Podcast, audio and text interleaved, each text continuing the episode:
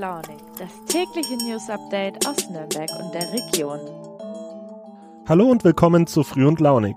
Heute ist Montag, der 11. April 2022 und hier ist mal wieder Max. Ich hoffe, ihr hattet ein gutes Wochenende. Ich zum Beispiel war am Samstag beim Bierchen- und Bühnchen-Festival in Nürnberg unterwegs. Es war zwar ein bisschen kalt, aber einfach wunderschön, mal wieder so viele Menschen um sich rum zu haben. Ganz ungewohnt nach zwei Jahren Pandemie.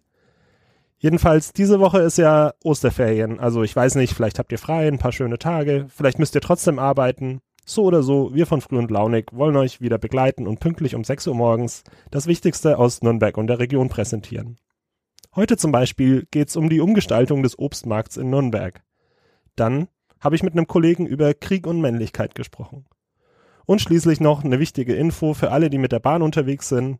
Auf vermutlich der wichtigsten Bahnstrecke unserer Region fährt diese Woche kein einziger Zug. Alles, was ihr dazu wissen müsst, jetzt bei Früh und Launig. Mal ganz ehrlich, wer von euch hat schon mal am Obstmarkt in Nürnberg gechillt? Das ist der Platz direkt neben dem Hauptmarkt, hinter der Frauenkirche, wenn man grob in Richtung Osten bzw. Rathenauplatz läuft. Mir jedenfalls geht's so, ich bin da schon oft durchgegangen, aber habe mich noch nie hingesetzt. Ist auch kein Wunder, der Platz ist überhaupt nicht schön, es gibt kaum Grün, wenig Bäume, dazu viel kaputtes Pflaster und Asphalt und ganz viele Autos, die dort parken. Also Parkplatz für Autos würde es vielleicht eher treffen als Platz im aktuellen Zustand. Das alles soll sich jetzt ändern. Vergangene Woche wurde im Stadtplanungsausschuss die Umgestaltung des Obstmarktes beschlossen.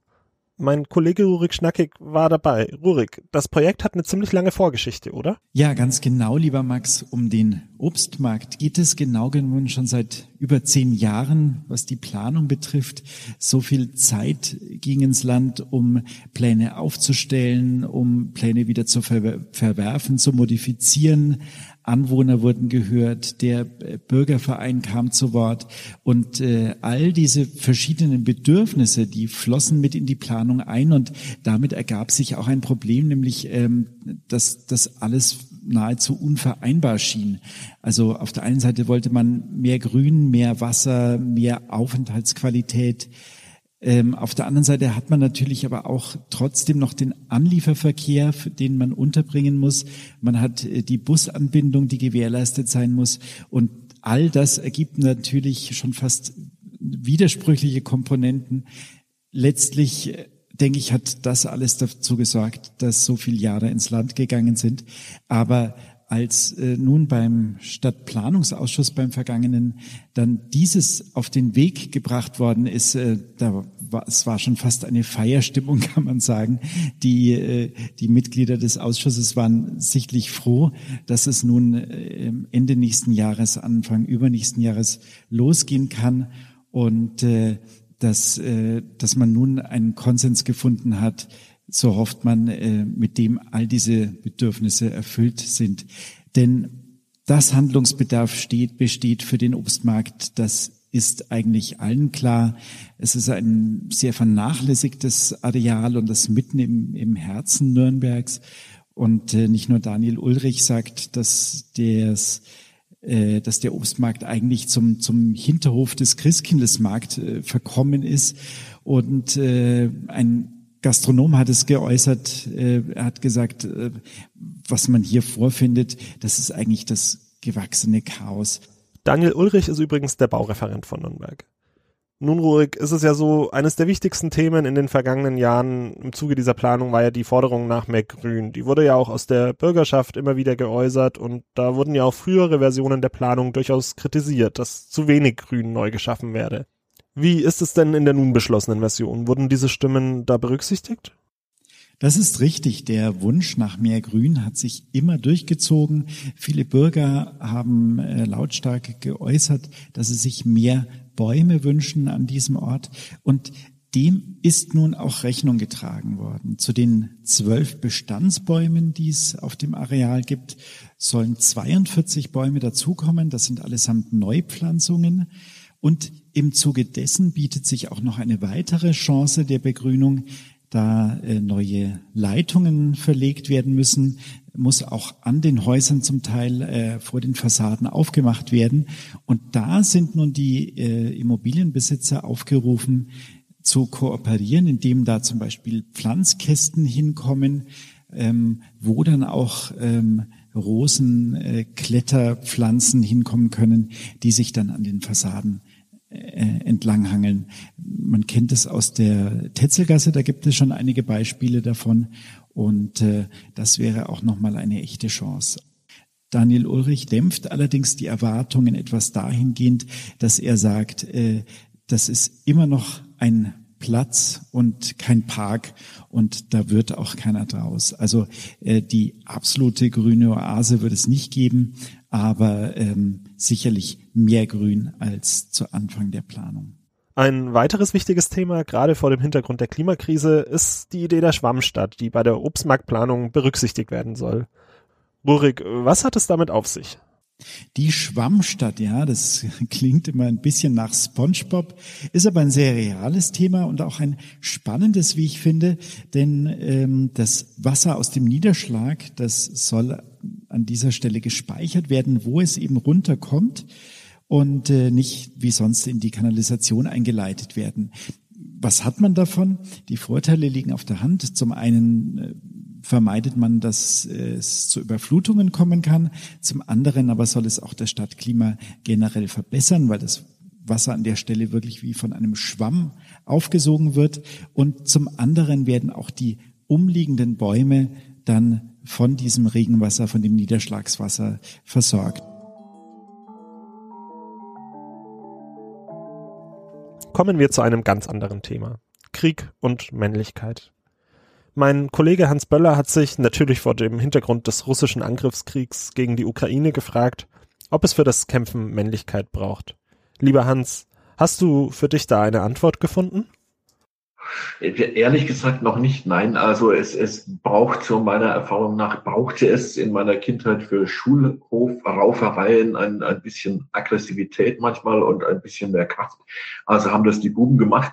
Äh, die Mädchen waren da weniger beteiligt. Vielleicht ist das alle, äh, alles in, in uns drin über Jahrtausende Evolution, äh, dass der angeblich stärkere, sicherlich aggressivere, testosterongesteuerte Mann, Jungmann, werdende Mann äh, eher fürs Kämpfen geeignet ist. Wenn man auf einen so fürchterlichen Krieg blickt, dann, dann ist das eine absurde Vorstellung, denn Kriege sind nun mal keine Schulhof Verein äh, und werden auch nicht über, über Muskelkraft und Männlichkeit entschieden, sondern äh, hoffentlich beendet äh, durch die menschliche Intelligenz. Äh, also insofern ist es sehr schwierig. Ich, ich finde für mich auch jenseits der, der Biologie und jenseits der Hormone keine wirkliche Antwort. Was ist typisch männlich? Was ist typisch weiblich? Äh, abseits von, von, von Witzen und Klischees äh, bleibt für mich da eigentlich nicht viel übrig. Ein weiterer interessanter Aspekt, wenn wir über Männlichkeit und Krieg reden, ist ja, dass in der Ukraine aktuell Männer zwischen 18 und 65 Jahren das Land nicht verlassen dürfen. Frauen und Kinder dagegen schon. Es ist tatsächlich erstaunlich. Ich habe es extra mal nachgeschlagen. Es gibt neun Staaten auf der ganzen Welt, in denen es auch eine Wehrpflicht für Frauen gibt. Es wird noch ein bisschen unterteilt, weil es nicht unbedingt eine Kriegspflicht ist.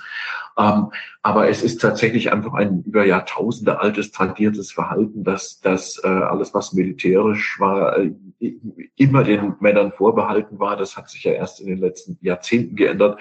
Man wünscht natürlich auch keiner Frau, äh, jetzt zu den Waffen greifen zu müssen. Aber da ist dieses männliche Heldenbild dahinter. Ich, ich finde es schon irritierend, äh, dass es äh, so nicht nur stabil sich gehalten hat, sondern dass wir es gerade wieder erleben, dass, äh, dass Männer Helden sein sollen. Es ist jeder irgendwo zum einen zu bedauern, wenn er in einen Krieg ziehen muss, zum anderen auch fürs, für seine Widerstandskraft vielleicht irgendwo zu bewundern, ist das verkehrte Wort, aber jeder sieht, dass die Ukraine sich in irgendeiner Weise wehren musste und das musste zunächst mal militärisch geschehen.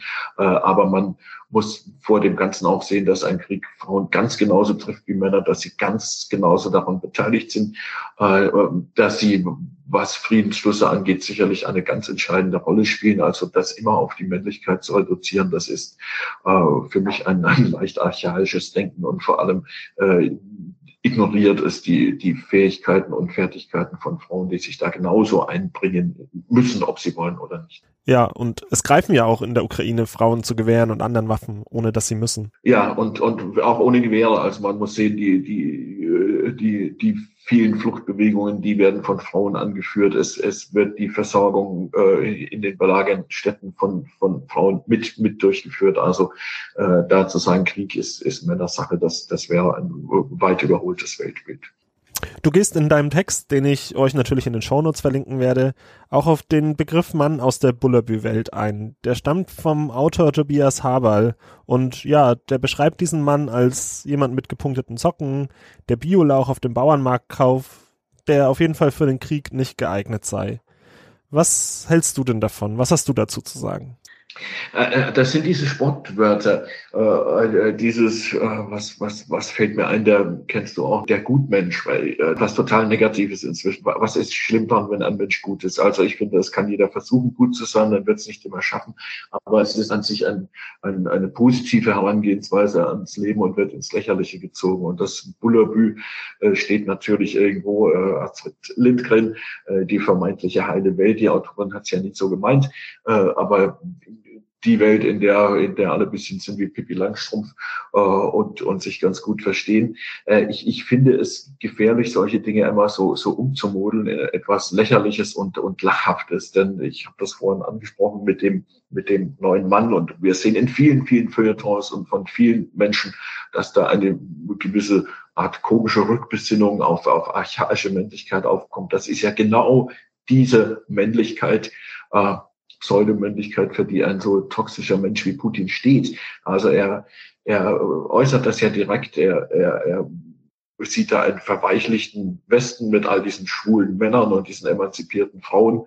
Äh, und, und das äh, ist eine Motivation für diesen Überfall gewesen und für, für diese, ja, es ist ja Kriegserklärung an die freie Welt, an den Westen.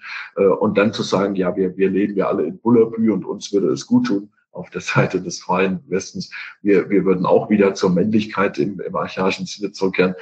Das wären im Grunde genau die Argumente von Putin. Und deswegen finde ich immer, wenn man, äh, wenn man Dinge so, so verspottet wie den guten Menschen, inzwischen ja auch ein bisschen den friedfertigen Menschen, ähm, immer schon die, die Leute, die an, an an Antikriegsdemonstrationen teilnehmen. Das Friedliche hat auf einmal wieder etwas Weiches und Unangebrachtes.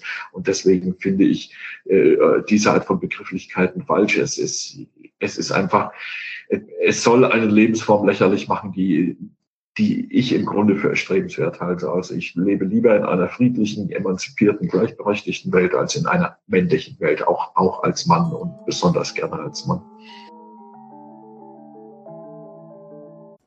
Zum Schluss noch eine wichtige Service-Nachricht für alle, die vorhaben, in dieser Woche zwischen Nürnberg und Bamberg und sogar noch ein bisschen darüber hinaus bis Lichtenfels mit dem Zug unterwegs zu sein.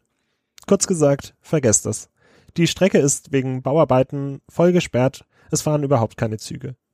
In beiden Fällen bedeutet das für euch eine deutlich längere Fahrzeit. Also checkt am besten nochmal eure Verbindungen, bevor ihr euch auf dem Weg zum Bahnhof macht.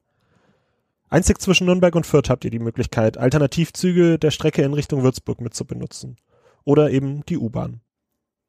Wenn euch interessiert, was da genau gebaut wird an verschiedenen Orten und wieso der S-Bahnhof am Fürther Klinikum bei Unterfahrenbach jetzt schon außer Betrieb genommen wird, der neue S-Bahnhof aber erst in einigen Wochen fertig wird und somit eine Zeit lang überhaupt keine Züge dort halten, dann könnt ihr das alles im Artikel nachlesen, den ich euch wie gewohnt verlinken werde. So, damit sind wir am Ende von Früh und Launig am heutigen Montag angekommen. Ich wünsche euch eine gute Woche. Sie ist ja wegen des Feiertags etwas kürzer. Und wenn ihr mögt, können wir uns morgen früh wieder hören. Macht's gut, euer Max.